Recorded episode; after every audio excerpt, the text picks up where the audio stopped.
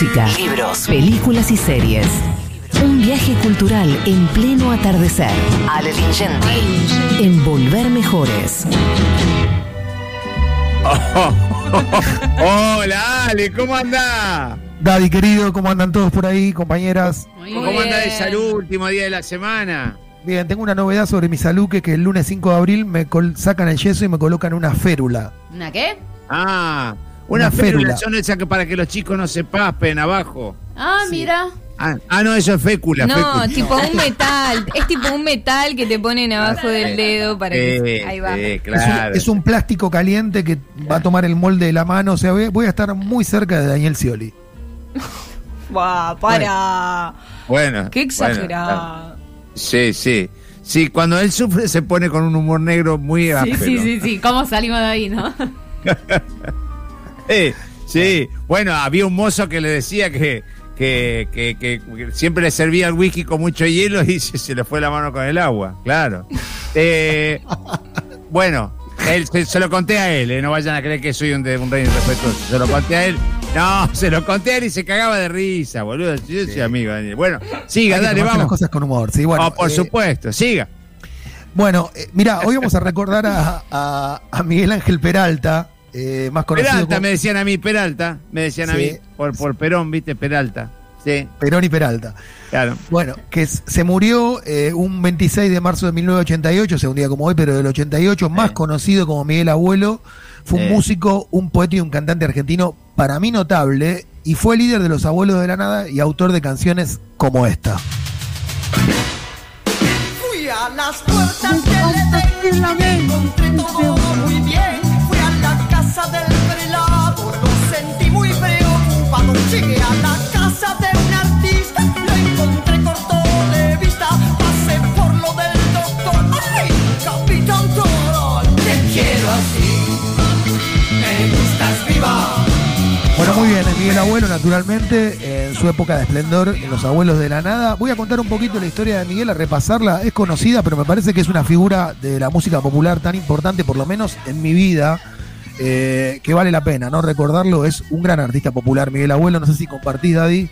Totalmente, por supuesto. Bueno, él pasó su primera infancia viviendo en un orfanato hasta los cinco años, hasta que el propio director del orfanato lo recibió eh, en su casa. Y en el año 66, este es un año clave para Miguel Abuelo, cuando tenía apenas 20 años, conoció primero al escritor y periodista Pipo Lernú, con el que tuvo una relación muy, muy fructífera y muy larga, a Morris y a Pajarito Saguri, a todos en una pensión, en la pensión norte. Por eso digo, es un artista popular que además viene de, la cla- de las clases populares, ¿no? Un tipo que la, que la parió durante mucho tiempo.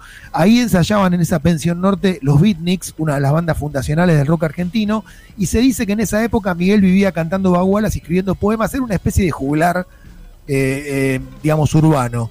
Eh, después conoció a la gente de la cueva, el famoso reducto de la calle Puyredón, y ahí se cocinó el primer rock argentino con Lito Nevia, con Javier Martínez de Manal, bueno, otra vez con Morris y Pajarito Saguri, con Pipo Lernu y con Tanguito. Mucho intercambio de, de- de ideas musicales, de poesía y de inquietudes artísticas. Y forma la primera etapa de Los Abuelos de la Nada, en la que estaban Eduardo Fanacoa, eh, Alberto Lara, Héctor Pomo Lorenzo, que fue después baterista de, de Invisible, y. Claudio Gavis, que fue guitarrista líder durante una época de, la- de Los Abuelos, pero después se pasó a Manal. Y en esa primera etapa de Los Abuelos, Daddy, eh, cosa que los especialistas de rock argentino saben, pero mucha gente quizás no, en esa primera etapa estuvo un gran guitarrista llamado Norberto Aníbal Napolitano, más conocido como Papo. Vamos a escuchar lo que decía Miguel Abuelo de Papo y lo que decía Papo de Miguel Abuelo y van a entender por qué el proyecto duró muy poquito. Papo me dijo que quería hacer blues. Blues, blues. Yo dije, no, bebé, le dije, no, blues. Y entonces el loco seguía como una máquina diciendo blues, blues, blues. Le dije, bueno, blues, toma. Te regalo los abuelos de la nada, te regalo la formación. Y a revoir, monsieur dame. como ser humano, como amigo, fenómeno. Ahora, como músico, no, dos polos opuestos. Bueno, era medio innegociable la cosa, entonces eh, eh, tuvieron que disolver el proyecto. En realidad, abue- abuelo hizo eso. eh, Miguel le entregó el proyecto a Papo y Papo no duró mucho al frente de los abuelos de nada y armó Papo Blues. Vamos a escuchar un poquito de tema en Flu sobre el planeta, que es el simple que fue el lado B de Diana Diva, que fue el primer single de los abuelos de la nada y acá tocaba Papo.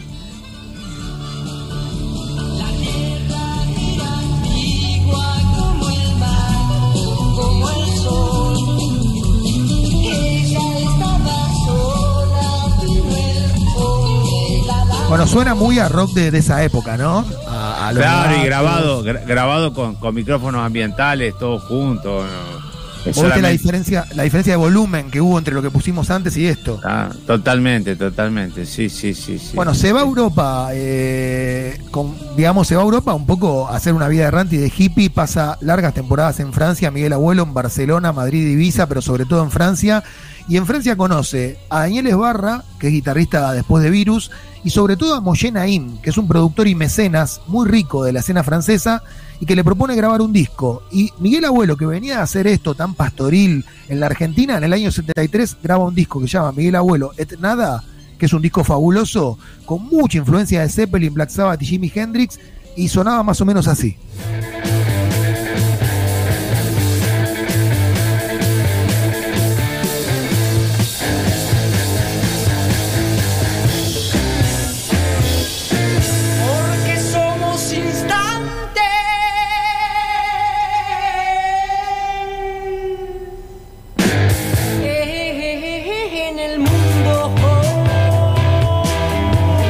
Se llama Tirando Piedras al Río y es muy parecido a lo que hizo Invisible también en la década del 70. Claro, claro.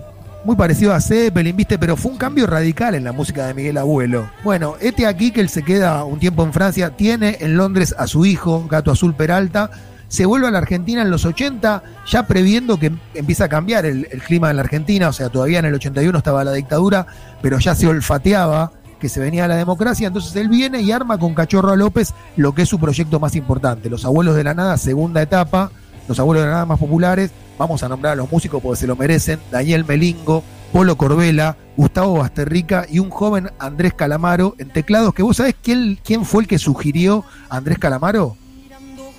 ¿Quién? Alejandro Lerner.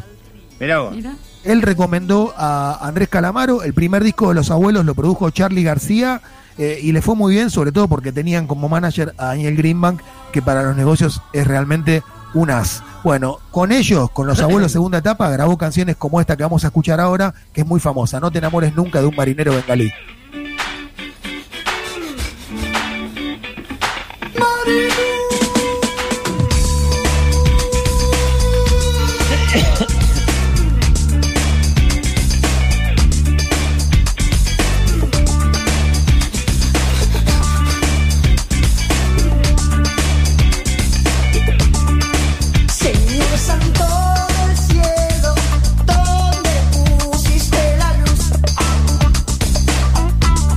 Bueno, era un, recorrido para escuchar un poquito la música de Los Abuelos, pero vamos a pisar el tema. Cuento dos cositas más, Daddy, ¿te parece?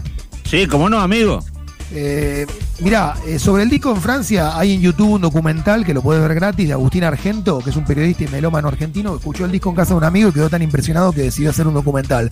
Se llama Miguel Abuelo de Nada. El documental se estrenó hace un par de años en el Centro Cultural de la Cooperación y es una especie de patchwork, digamos, visual y auditivo del momento más extraño, más caótico y más creativo para mí de la vida de Miguel Abuelo, que fueron esos años en París. Eh, después en Cinear tenés la película Buen Día a Día, de Cucho Constantino y Eduardo Pinto, también la podés ver gratis. Tiene testimonios de el que lleva el hilo conductor del, del documental de su hijo Gato Azul, pero también participan Spinetta, Fontova y Pipo Lernú, hablan de Miguel Abuelo.